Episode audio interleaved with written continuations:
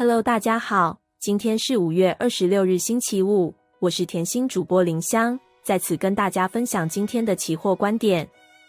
辉达、NVIDIA 猜测乐观消息，激励 AI 概念族群，再掀起造神山运动。台积电连两天炸裂，今日一开盘即大涨，冲上五百六十八元，除本身改写去年四月底来波段新高，并拉台半导体指数猛涨，进而推动台股同步大涨。现货直接冲过一万六千五百关口，指数由电子强、金融和非金电疲弱所组成。但市场资金持续向电子族群流入的同时，下跌家数是上涨家数的两倍多，显示多数个股都还处在无神之处不下雨的震荡整理当中，架构上略显外强中干。不过就事论事，指数以强烈的跳空摆脱五月十七日长红后高位整理的上缘。当下沿修正后的上升趋势线前进，当下全月份未平仓量